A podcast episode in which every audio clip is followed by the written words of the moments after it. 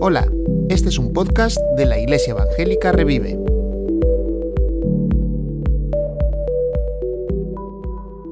Muy bien, buenos días a todos. Ya hemos dicho alguna cosa importante, ¿verdad? Eh, en esta mañana acabamos de, de decirle cosas al Señor. Veo algunas sonrisas por ahí, y sonrisas muy blancas en esta mañana. Felicidades a, a todos los del Real Madrid. Íbamos a leer el Salmo 14, pero al final hemos optado por el Salmo 103. Bueno, de vez en cuando hay que dejarles que ganen un poco también. Entonces, eh, qué, qué, peligro, ¿verdad? El fútbol, la política y la alimentación son tres temas que nunca se deberían tocar.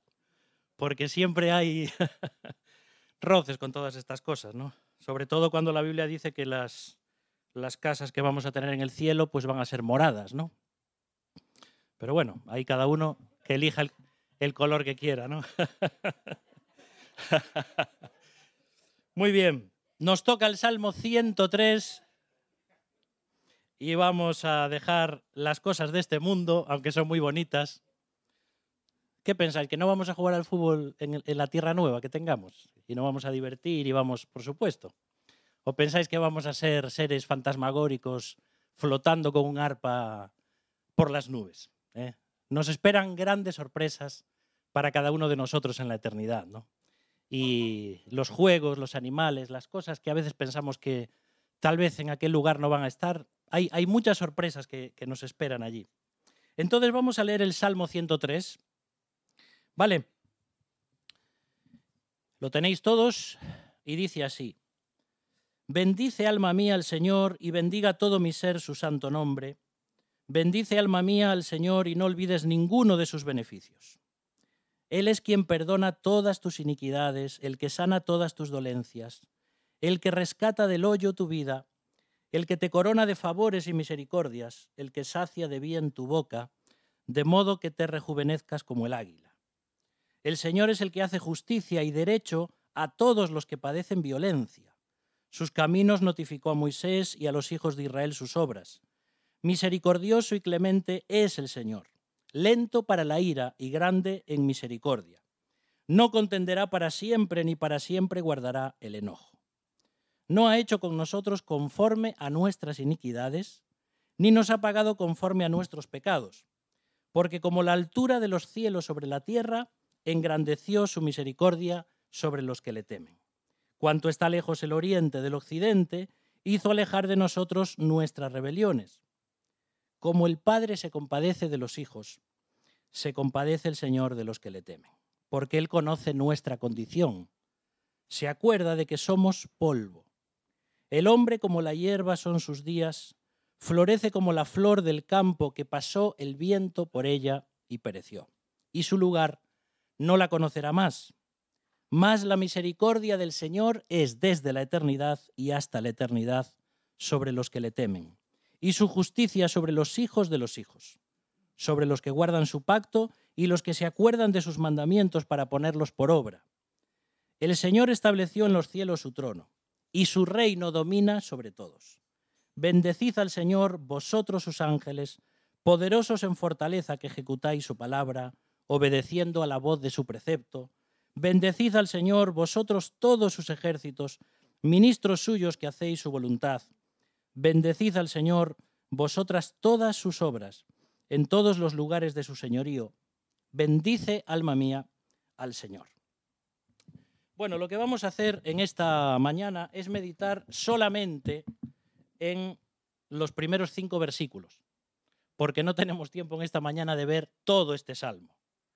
De hecho, el salmo comienza hablando desde el alma del rey David y comienza a pensar y a crecer y a subir más allá, más allá, más allá, y termina el salmo en el mismo trono de Dios en el cielo, diciendo que el rey de reyes gobierna sobre todo.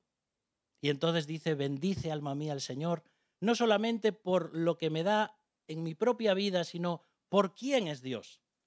Entonces, eso es lo que vamos a meditar en esta mañana. Ahora, os quiero contar, tal vez algunos lo recordáis, pero el 5 de agosto de 2010 el mundo quedó bastante tocado por una noticia cuando 33 mineros quedaron eh, atrapados en una mina en San José, en Chile.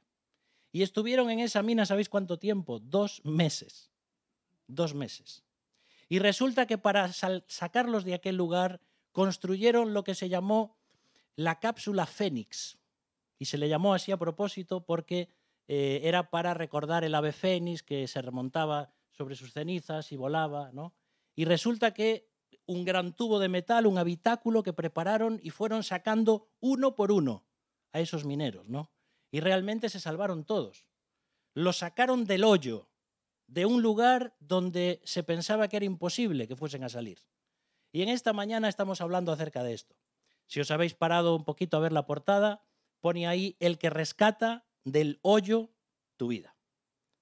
Y he puesto la imagen de una bola de golf, eh, que luego vamos a hablar un poquito más sobre esto, porque creo que es una imagen que nos puede ayudar en nuestra imaginación a ver cómo la mano del Señor nos quita también de los hoyos en los que a veces tenemos que atravesar en nuestra vida. ¿no? Ahora, a diferencia de los reyes de la antigüedad, que se autoproclamaban dioses a sí mismos, aquí encontramos al rey David reconociendo su dependencia del gran rey. Fíjate, alguien como David en aquella época, alguien que era poderoso, que tenía grandes ejércitos, que tenía grandes posesiones, podía pensar en sí mismo como alguien grande y no necesitado de la presencia de Dios. Sin embargo, si hay algo impactante en la vida de este rey David, es su humildad y su dependencia de Dios. Y es por eso que comienza este salmo diciendo, bendice alma mía al Señor. Ahora, estad atentos porque vamos a pegar ya un salto bastante profundo nada más comenzar el mensaje. Vamos a bucear, así que te pones la bombona de oxígeno porque vamos a, saltar profundo ya ¿eh? en esta mañana. ¿Qué quiero decir con esto? Bueno, mi alma, mi alma, mi ser interior le dice a mi cuerpo que obedezca a través del cerebro. Veis que ya no es fácil la cosa, ¿no? ¿Es así o no? Recuerdo cuando era un chavalito yo y una vez en, la iglesia, cuando estábamos allí en Seijo, venía mi abuelo, mi abuelo paterno, y siempre venía con alguna novedad, ¿no? Yo creo que le entusiasmaba conocer cosas y entonces venía y un día llega y me dice, mira, Abraham, mira, y, y me regala un papelito y una frase escrita que ponía, los ojos no ven, es el cerebro que ve a través de los ojos. Y me acuerdo de aquella frase, ¿no? Yo dije, bueno, digo ahora, aquel hombre es como que descubría cosas y las quería compartir, ¿no? Con sus nietos. Y es que es verdad. Hoy sabemos que no son nuestros ojos los que ven, sino que es el cerebro el que ve gracias a estos órganos que tenemos. De la misma forma, cuando yo quiero mover mi brazo derecho, el cerebro le dice a mi brazo que se mueva. ¿Sí? Entonces mi alma, mi mente, mis emociones, mi voluntad ordenan algo a través del cerebro para que mi cuerpo se mueva. Pero ¿quién le dice a mi alma que obedezca? Es profundo esto, ¿eh? Estamos intentando explicar neurofisiología mezclada con teología y con antropología. Porque aquí dice el salmista, alma mía, alma mía, bendice al Señor. Pero si es mi alma la que no soy yo, entonces ¿quién le está diciendo? Es que es el Espíritu. Hay algo que puede ayudar al alma a pensar en algunas ocasiones cuando mi alma no es capaz o no tiene la mente o las emociones o la voluntad eh, dispuestas. Entonces el salmista lo que está haciendo, no sabemos si estaba pasando un momento difícil o no, pero lo que sucede aquí es que el espíritu del salmista le dice a su alma que bendiga al Señor. ¿Por qué? Porque a veces mi mente está pasando momentos difíciles, porque a veces mi mente está preocupada por cosas, porque no tiene ganas de alabar al Señor. A veces mis emociones me juegan malas pasadas porque no siento ganas de alabar al Señor. O no entiendo cómo Dios está permitiendo esto en mi vida. O no tengo ganas de venir a la iglesia. Y es cuestión de sentimientos, de emociones. Pero esas cosas no deben ser un obstáculo para que yo alabe al Señor. Entonces es mi espíritu que le dice a mi alma, alma, Abraham, no te dejes guiar solamente por tu alma. Bendice al Señor. Y podemos bendecir al Señor cuando comprendemos, cuando no comprendemos, cuando estamos alegres o cuando estamos tristes. Entonces, cuantas menos ganas tengo de alabar a Dios es cuando más lo necesito. Y a veces estamos desanimados o nos pasa algo, o puedes venir aquí en esta mañana o haberte quedado en casa porque ni te apetece venir a la iglesia porque estás mal. Y es el momento de hacer como el salmista, de decir, bendice alma mía al Señor. ¿eh? Y dice ahí, como acabamos de leer, y bendiga todo mi ser su santo nombre. Ahora, eh, hubo un gran médico y pastor inglés llamado Martin Lloyd Jones, y él tiene un libro fantástico que se llama Depresión Espiritual. Os lo recomiendo que lo leáis, aunque no tengáis depresión. ¿eh? Dice, gran parte de nuestra infelicidad en esta vida se debe a que estamos escuchándonos a nosotros mismos en vez de dialogar con nosotros mismos. Y dice otra frase, dice, el problema principal en todo este asunto de la depresión espiritual es, en cierto modo, y mira lo que dice, que dejamos que nuestro yo nos hable a nosotros en vez de que nosotros hablemos con nuestro yo. Es muy fácil de decir esto, pero es necesario meditar en estas verdades de este escritor y de la palabra de Dios para darnos cuenta que es así. Me dejo llevar por mis sentimientos. Estoy asustado, me asusta, y el COVID, y, la guerra, y los problemas, y ahora viene el virus del mono, y luego vendrá el virus de la gallina, y yo qué sé, todos los virus que vendrán. Y es que es verdad, cada vez serán más, y vendrán más. Pero a pesar de que estamos preocupados, y es normal porque somos humanos, esto me va a llevar a dejarme llevar por los sentimientos al punto de decir, no vale la pena vivir. No, tengo que decirle a mi alma, alma, como dice el salmista. David le habla a su alma en otros salmos. Puedes ir al Salmo 42.5 y dice, ¿por qué te abates, oh alma mía? ¿Y por qué te turbas dentro de mí? Espera en Dios. ¿Te das cuenta? El alma no quiere hacer eso, pero nuestro espíritu nos ayuda. El espíritu que tenemos en nuestro corazón y que Dios a través de él habla a nuestras vidas. Dice David en el Salmo 57, 8, despierta, alma mía. En el Salmo 62, 5, alma mía, en Dios solamente reposa. En el Salmo 116, 7 dice, vuelve, oh alma mía, a tu reposo, porque el Señor te ha hecho bien. Entonces tenemos que recordarnos estas cosas. No es vivir de forma triunfalista, como decir, somos cristianos y no pasa nada porque vamos adelante, no nos desanimamos, no lloramos, somos soldados. Sí, eso todo es cierto, pero es que muchas veces estamos sufriendo. Entonces, la pregunta en esta mañana es, ¿cómo está mi alma? Hasta puede ser que estés aquí en esta mañana y estés aquí escuchando a, medias un poco el mensaje y un poco las preocupaciones de tu corazón. Pero David le dice a su alma, alma mía, bendice al Señor. ¿Y sabes qué significa bendice ahí en el hebreo? Arrodíllate. Aquí ya hay otro significado más profundo todavía. No es que mi alma tiene simplemente que alabar al Señor, mi alma tiene que tener la actitud de arrodillarse delante del Señor. El rey David se arrodilla delante del rey de reyes. Mira, a veces la actitud de mi alma delante de Dios es una actitud de soberbia. Yo sé que Dios es mi Salvador, yo sé que Dios es mi Creador, yo sé que Dios todo lo puede, pero a veces, por cosas que suceden en mi vida, yo me rebelo contra Dios. ¿Sabes la mejor forma que tengo para venir delante del Señor? Es poner mi alma de rodillas. Y yo creo que la mejor forma de hacer eso es poner mi cuerpo de rodillas también. Generalmente nos ponemos de rodillas para orar cuando ya no hay nada más que hacer. Como diciendo, mira, Señor, no voy a ponerme a vestirme de cilicio, ni me voy a, a, poner un saco de esos ásperos, ni voy a echar ceniza en mi cabeza porque me da así un poco de, como dicen en, Aragón, de pampurrias, ¿eh? de, grima, de... Pero cuando las cosas van mal y ya no sé qué hacer y me pongo de rodillas y ahí muchas veces cambian las cosas. No cambia lo que me rodea, pero cambia mi, mi actitud y cambia mi corazón.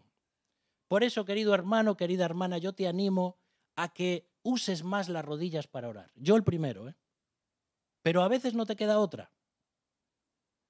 Y uno puede poner excusas, no, no, lo que pasa es que tengo problemas en las rodillas. Es verdad, no hace falta, no importa la postura, pero sí importa. Porque cuando uno se arrodilla o busca una postura de decir, Señor, me humillo delante de ti, o como algunos de los escritores bíblicos que se postraban en el suelo, se estiraban en el suelo, porque como diciendo, ya no tengo más bajo donde ponerme, Señor. Y ayunaban y se vestían de cilicio y de ceniza, como diciendo, Señor, dependo de ti en absoluto. Y a veces Dios va a permitir circunstancias en nuestras vidas donde tengamos que ponernos así y llorar y a veces gritar y decir, Señor, pero no entiendo esto. Y Dios entiende perfectamente que esté así. Pero ahí de rodillas, yo le puedo decir a mi alma, alma, arrodíllate delante del Señor. Mira, hay dolores del alma que solo alivian las rodillas. Y a veces buscamos muchas soluciones y Dios da muchos adelantos de muchas cosas. Pero hay cosas que solo, y digo, alivian, no digo curan, cuando te pones de rodillas y cuando oras al Señor, buscando depender de Él. Por eso el salmista dice, bendice, alma mía, al Señor y bendiga todo mi ser su santo nombre. Y sigue diciendo en el versículo 2, bendice, alma mía, al Señor y no olvides ninguno de sus beneficios. ¿Sabes qué significa la palabra olvidar aquí? No te pierdas ninguno de sus beneficios. Es diferente ¿eh? el verbo. No es, a ver, voy a recordar todas las cosas que Dios hizo por mí. Eso es una cosa. Eso es algo del pasado. Pero aquí nos está diciendo, no te pierdas la oportunidad de los beneficios que Dios te está dando hoy. Cuando yo me salto el devocional un día, me estoy perdiendo los beneficios de Dios para ese día. Cuando yo pierdo la oportunidad de hablarle a alguien que parece que algo dentro me dice, háblale a esa persona. Pero por temor o por lo que sea no le hablo, me estoy perdiendo los beneficios de lo que Dios iba a hacer en esa persona. Cuando me quedo en casa viendo el culto, cuando puedo estar físicamente aquí, me estoy perdiendo beneficios. No, pero si es igual el culto, no, señor. no es igual. ¿El culto es el mismo? Sí. ¿Estás adorando al Señor? Sí, pero no es lo mismo. El estar físicamente en la iglesia con los hermanos es un beneficio añadido que no tiene el ver el culto por Internet. Amén, ¿verdad, Rubén? Entonces, puedo perder beneficios del Señor ¿eh? porque no no estar atento a lo que Él quiere para mí. Y, sabes qué curioso es lo que significa esos beneficios en el hebreo. Es el verbo destetar. Y dice uno, espera, ¿cómo? Eh, no, no pierdas el destetar, ¿cómo es esto? Vamos a ver, esto se usaba porque el niño iba a dejar de tomar leche porque iba a tener el beneficio de madurar para tomar alimento sólido. Entonces lo que está diciendo el salmista es, bendice alma mía al Señor y no te quedes siempre pequeño. ¿Os dais cuenta? No seas un niño espiritual, deja de tomar leche, crece, destétate. en ese sentido. Y toma alimento sólido. Y esto nos lo habla luego Pablo en el, en el Nuevo Testamento, que hay personas en la vida cristiana que solo toman leche espiritual, porque no han madurado. Y entonces aquí el salmista dice, yo quiero los beneficios de madurar. A veces es muy cómodo para un bebé que le cambien los pañales, que le den el biberón, que, le, que haga una patalea, pataleta para llamar la atención. Y a veces lo podemos hacer como cristianos también. No maduro, me atienden en la iglesia, hago una pataleta y bueno, consigo cosas. Pero queridos hermanos, cuando tú llevas unos años ya de cristiano y todavía dependes de que alguien te esté discipulando para que tu vida cristiana mejore o para madurar en Cristo, entonces puede haber un problema ahí. Es necesario el bebé una etapa de, formación, de desarrollo, donde alguien tiene que estar continuamente al lado de ese niño o de esa niña para que crezca, para que se desarrolle, pero llega un momento que tiene que crecer. Y lo mismo pasa con los cristianos. A veces parece que dependemos. Ah, es que si me falta, si me falta el pastor, ¿qué hago? Pues lo siento, pero no es así. Tienes que aprender. Y para eso estamos, ¿eh? para ayudar lo que haga falta. Pero cuando ya llevas 5, 10, 15, 20 años de cristiano y sigues tomando biberón, mm, ¿entiendes? Porque los pañales huelen y no le huele solo al niño, le huele a todos los que están alrededor. Entonces, bueno, este sería otro tema.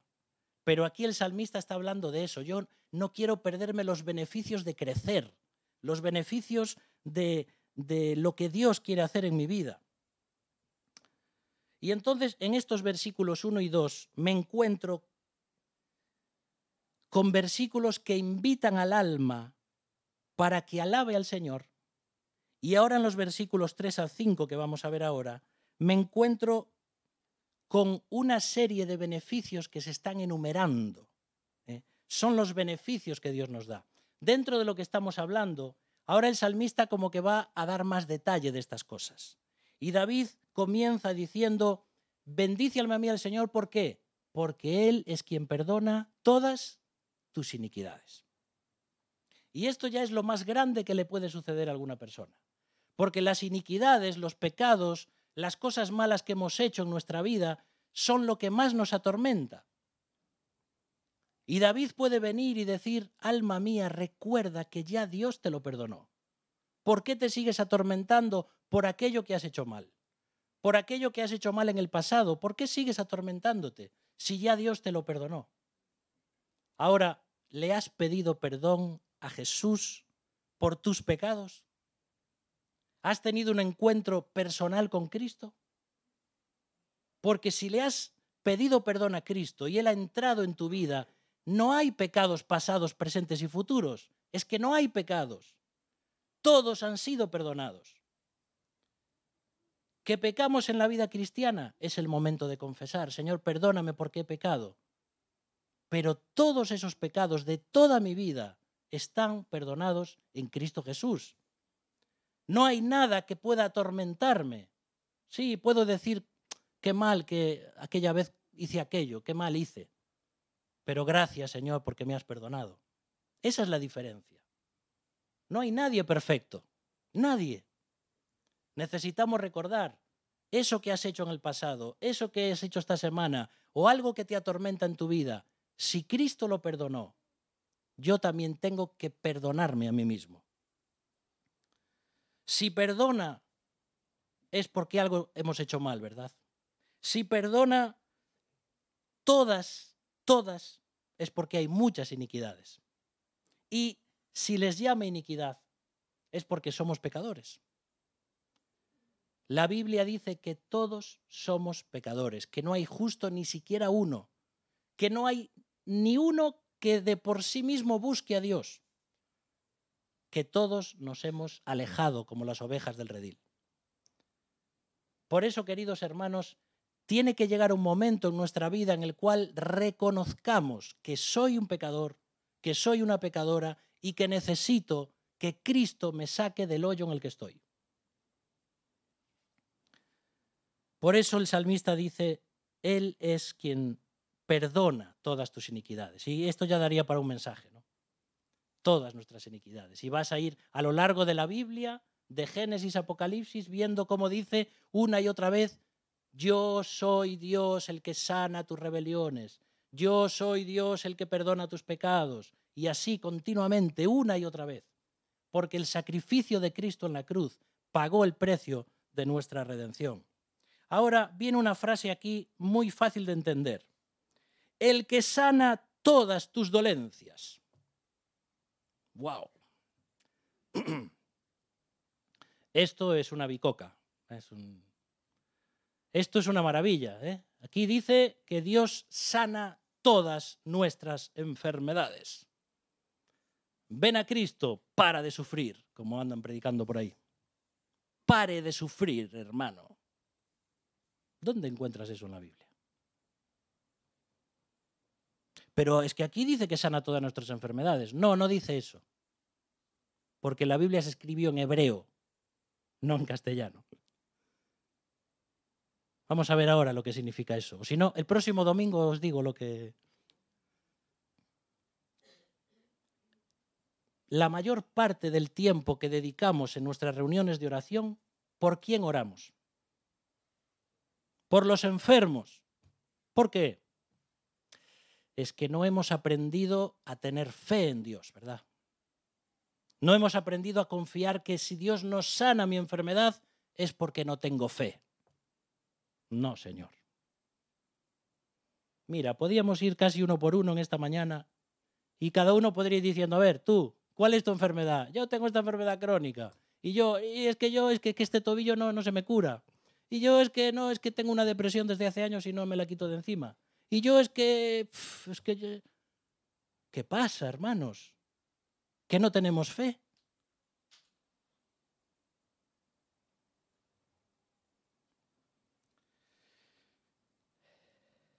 Mira, a veces Dios sana nuestras dolencias, ¿sabes cómo? Llevándonos al cielo. Que Dios es poderoso para sanar, por supuesto, amén. Y Dios sana hoy, que sana, amén, claro que sana. Claro que sana. ¿Tú te acuerdas cuando el Señor estuvo en esta tierra? Es verdad que sanó a muchas personas, pero ¿lo sanó a todos? No sanó a todos. ¿Tú te acuerdas de aquel cojo que estaba allí eh, a la puerta, como nos dicen Hechos luego, que sube, que sube eh, Pedro y Juan encuentran un cojo de nacimiento que llevaba allí toda la vida, lo traían todos los días allí para pedir dinero. ¿Cuántas veces habrá pasado Jesús al lado de este hombre? ¿Por qué no le sanó? Bueno, pues la voluntad de Dios no era esa. Era que le sanaran luego los discípulos. Jesús no vino a este mundo para sanar solamente. Jesús vino a este mundo para salvar. Y es verdad que luego en el griego es, interesante porque la palabra sanar y salvar es la misma, porque Dios quiere una, una salvación integral de la persona. Pero eso tiene que ver con el reino de Dios y con lo que va a suceder después. No estamos viviendo todavía en el reino de Dios, donde ya no va a haber enfermedades, donde estamos viviendo en un mundo caído, estamos viviendo en un mundo problemático. Nuestra el espíritu, el alma y el cuerpo del ser humano están fragmentados desde la caída. Y nuestro cuerpo sufre. Mira, a veces escucho, y yo alguna vez lo he hecho, cuando alguien tiene una enfermedad o cuando está pasando un momento difícil y decir, no te preocupes que todo va a salir bien. No, no todo va a salir bien. Lo decimos con el, con el deseo de animar a la persona, pero no, siempre sale bien las cosas. A los ojos de Dios sí, pero es que a veces oras por una persona y se muere. ¿Por qué se fue Mateo de entre nosotros? ¿Por qué se fue este niño? Dile a su padre hoy, no, es que Dios sabe, Dios lo hace todo bien. Pues para mí no es bueno, dirá él. Y a veces oramos y decimos, yo declaro en el nombre de Jesús que te vas a sanar. Uy, cuidado, amigo. Cuidado con decir esas cosas, porque como no se sana hay que apedrearte, según la Biblia. ¿Entendemos? Entonces, hermanos, tenemos que orar buscando la sanidad, porque Dios puede sanar, pero al mismo tiempo recordando lo que dice este versículo. Cuando aquí dice el que sana todas tus dolencias, ¿sabes lo que dice el hebreo? Dice el que remienda todas tus heridas.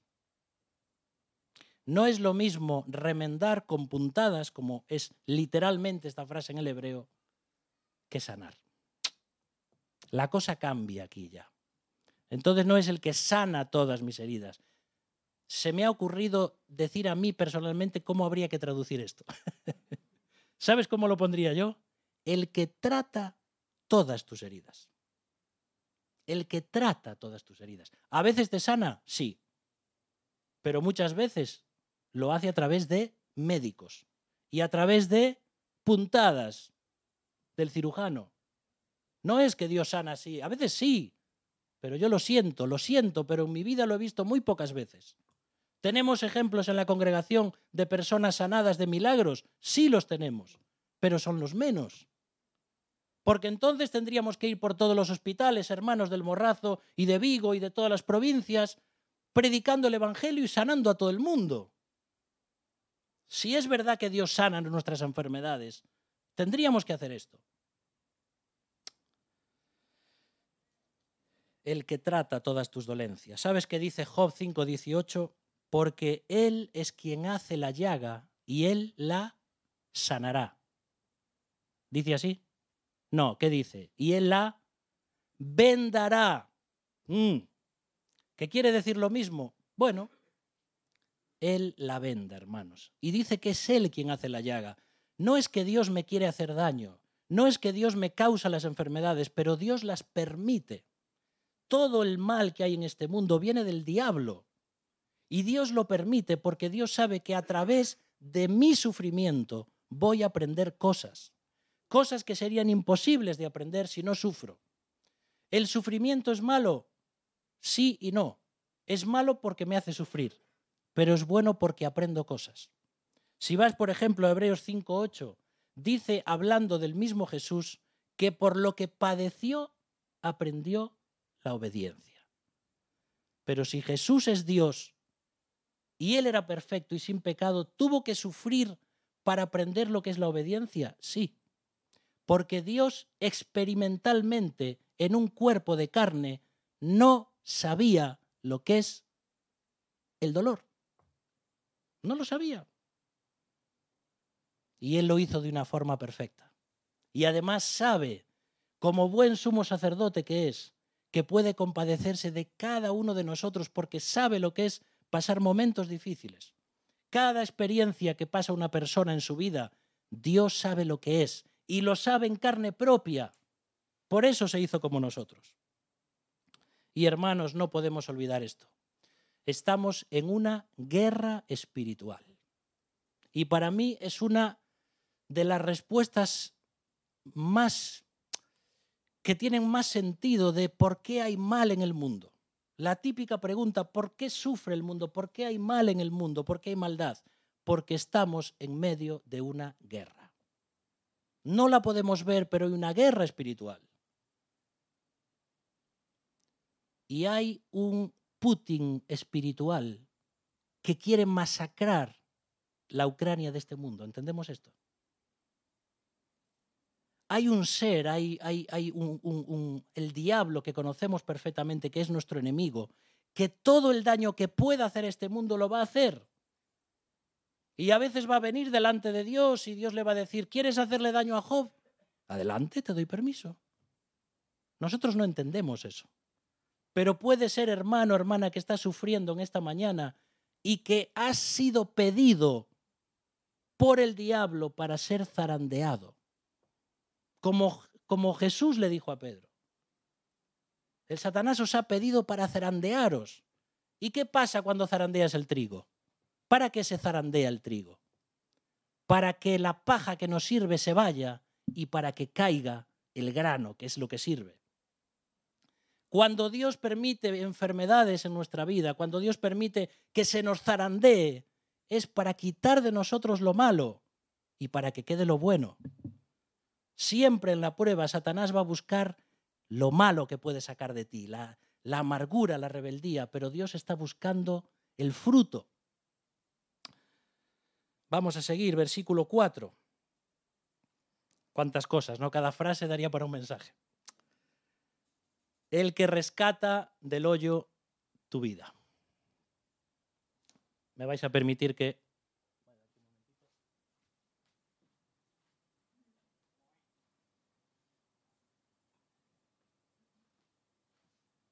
tenemos aquí.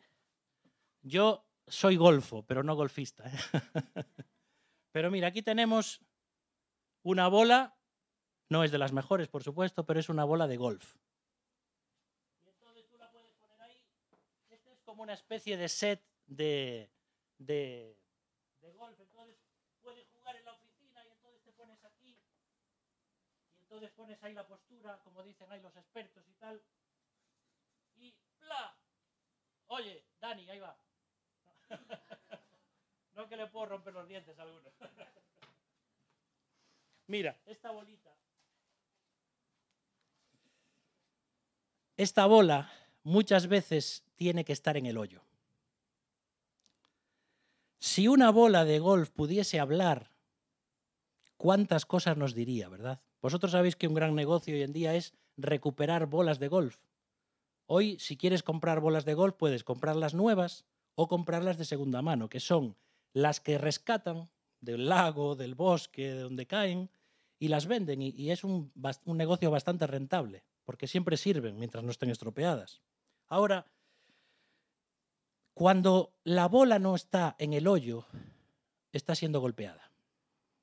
Y a veces nuestra vida es como una bola de golf, me imaginaba, ¿no? Por eso la portada. Él rescata nuestra vida del hoyo. Si una bola pudiese hablar, podríamos ver diferentes momentos en su vida. Hay momentos en los que está en la oscuridad de la bolsa. Parece que no sirve para nada. ¿Y tú qué? Cuéntame algo de tu vida. Yo no sirvo para nada. Me tienen aquí, en este bolso, oscuridad. ¿Te das cuenta? ¿No te sientes así a veces? Nadie me hace caso, nadie me llama. Otras veces tiene que buscar el equilibrio encima de un palito, eh, creo que se llama el ti, ¿puede ser? Ese palito que se pone sobre la hierba donde encima pones la bola, se llama el ti. ¿Ti? ¿Me entiendes? Fíjate, tiene que estar en equilibrio la bola. Y a veces es difícil. ¿No te pasa en la vida a veces ese equilibrio que tenemos que tener? Y lo malo es cuando la bola ve que se acerca el jefe con el palo, ¿no? Y dice otra vez no. Y claro, si la quiere mandar lejos, tiene que usar una madera que se llama. No es un palo normal. Antes eran de madera, ahora no. Pero la madera que se llama es ese que le da muy fuerte, que tiene mucho peso y la bola va muy lejos pero para llegar lejos tiene que recibir un buen golpe. ¿Veis? Si alguna vez tenéis una en vuestra mano, tiene como pequeños hoyuelos la bola de golf. Yo creo que dice, a mí me hicieron así ya porque me van a dar tantas veces que ya estoy lleno de agujeros ya. Y a veces tiene que soportar ese dolor del golpe, uno tras otro, uno tras otro. Y el vértigo de ir por ahí arriba, ¿Dónde estoy? ¿Dónde voy a caer? Y a veces sentirse desamparado cuando cae en el bosque, a veces mordisqueada por un animal, a veces ahogándose en medio de un lago donde ya no la rescatan. Y a veces se siente en el hoyo de la vida donde parece que no va a salir de allí. Pero viene una mano y la rescata del hoyo. Es simplemente para que os quedéis con la imagen, hermanos. Este versículo, por supuesto, no habla del golf, porque no existía, pero nos ayuda a pensar en que en cualquier momento de nuestras vidas, en el hoyo en el que estemos, la mano de Dios nos puede quitar de allí. Todavía es más bonito cuando pensamos acerca de lo que significa la palabra rescatar aquí. ¿Sabes qué significa? Significa redimir. Goel. ¿Sabes? Esta es la palabra que se usa, por ejemplo, en el libro de Ruth para hablar del pariente redentor. Y es una, una palabra que va dándonos su significado a lo largo de la Biblia.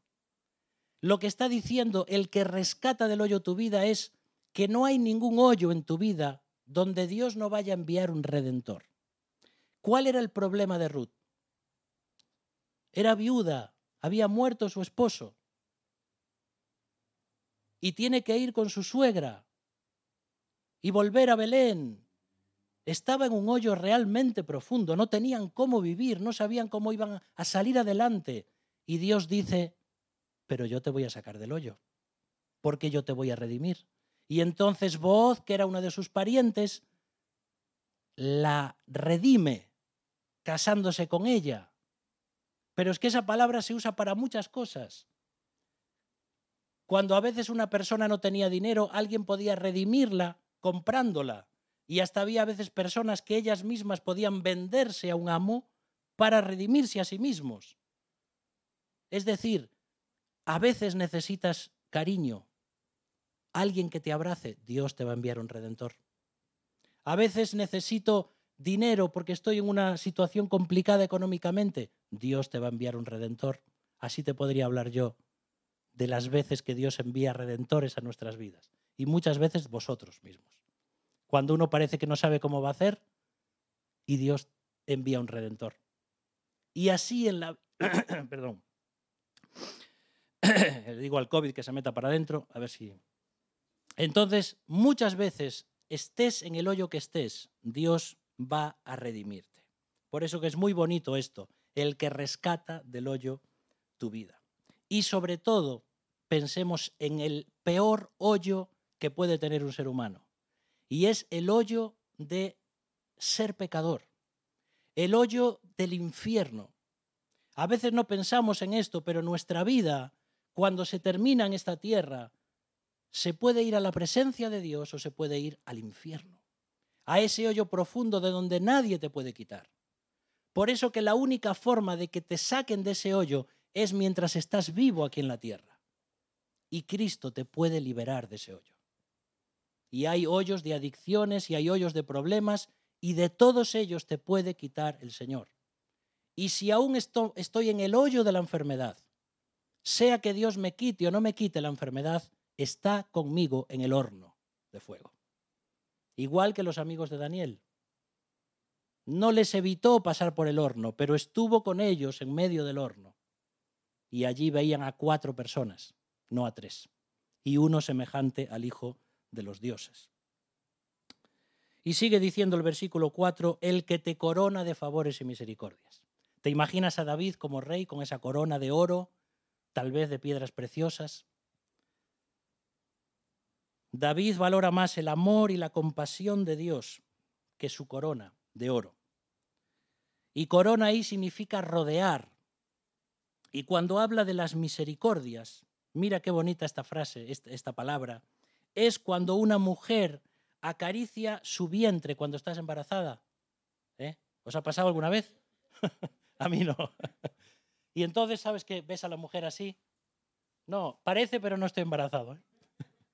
Y entonces acaricias, ¿no? Acaricias por fuera al bebé. Esa es la palabra que aparece ahí.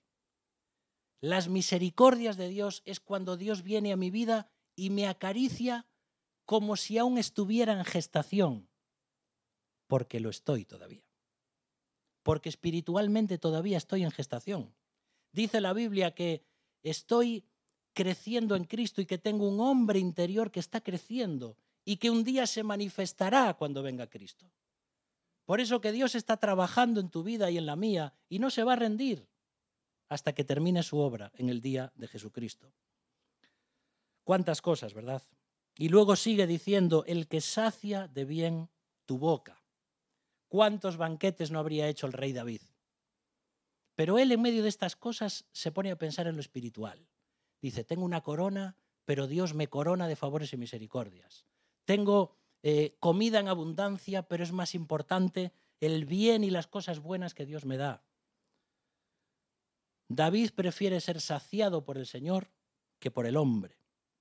Y luego si uno estudia el hebreo ahí, todavía es más curioso porque realmente no aparece la palabra boca. Aparece engalanar con vestidos de honra.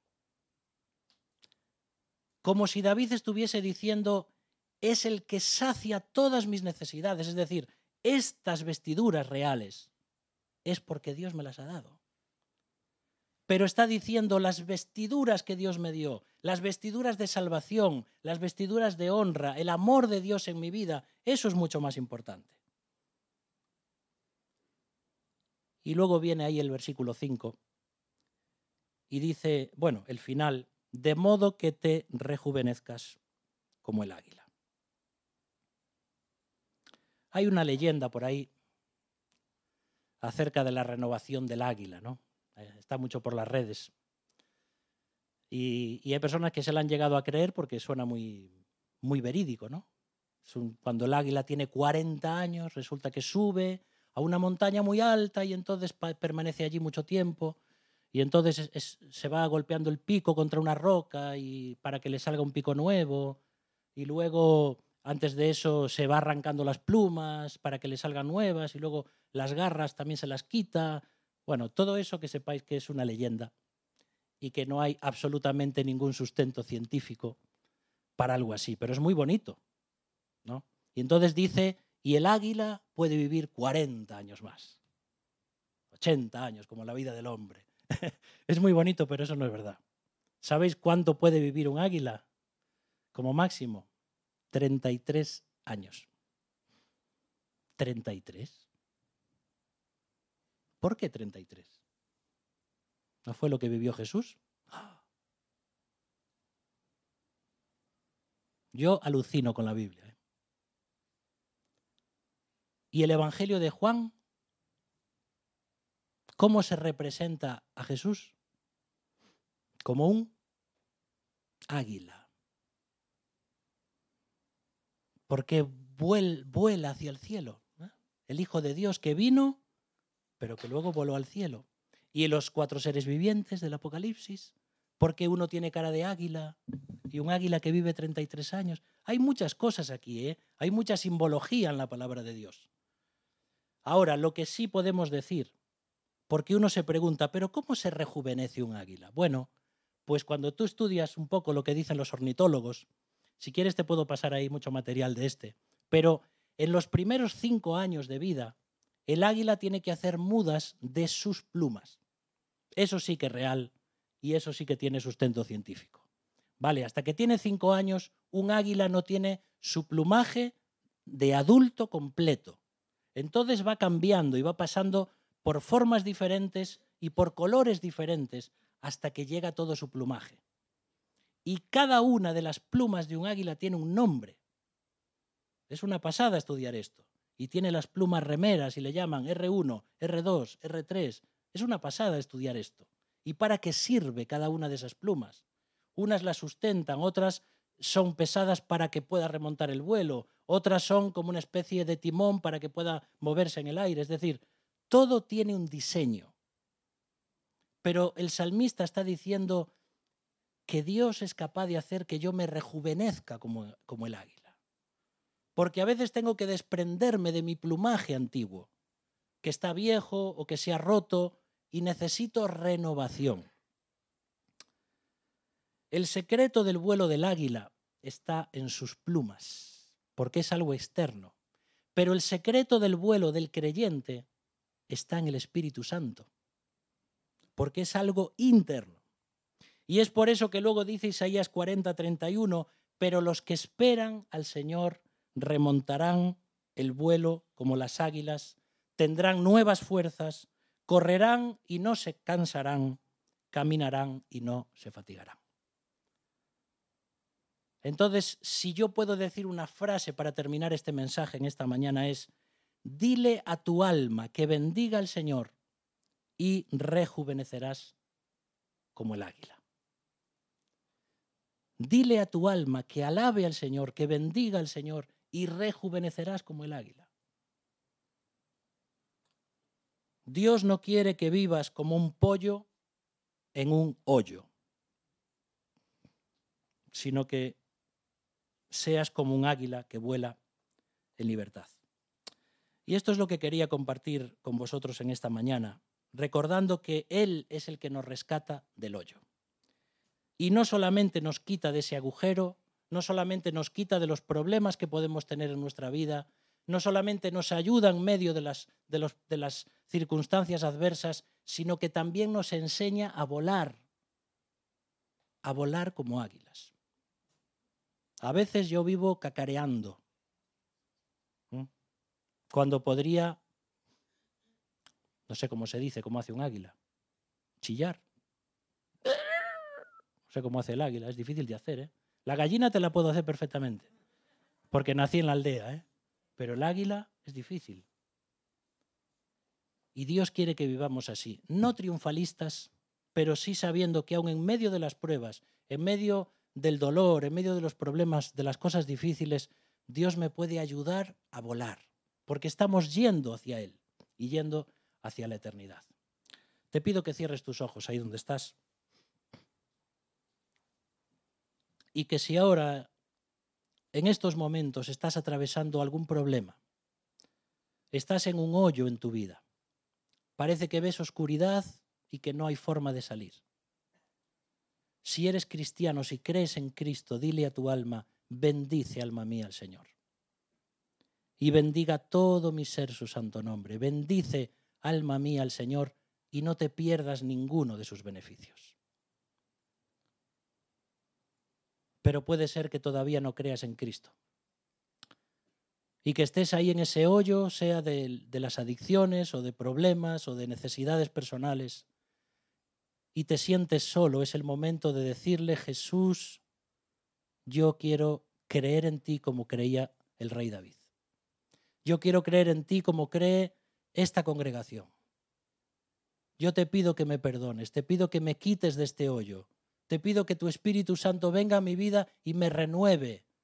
Quiero volar como el águila, quiero rejuvenecer, quiero quitarme este plumaje seco, herido, sucio y tener ese plumaje de la salvación. Padre, en esta mañana queremos adorarte, queremos alabarte.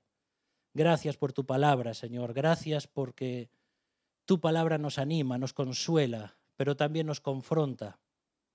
Perdónanos, Señor, si nos hemos dejado llevar por nuestra los sentimientos, las emociones de nuestra alma. Y que podamos aprender a dialogar con ella y a decirle, alma mía, espera en Dios. Alma mía, reposa en Dios, porque aún he de alabarle. Y es por eso, Señor, que queremos adorarte y queremos bendecirte y ahora en un rato queremos hacerlo juntos también, recordando a Cristo, aquel que voló desde su trono para venir a posarse en este mundo, que tuvo que morir, pero que resucitó y que volvió a remontar el vuelo para llegar a sentarse a la diestra de Dios. Por eso en esta mañana te alabamos en el nombre de Jesús.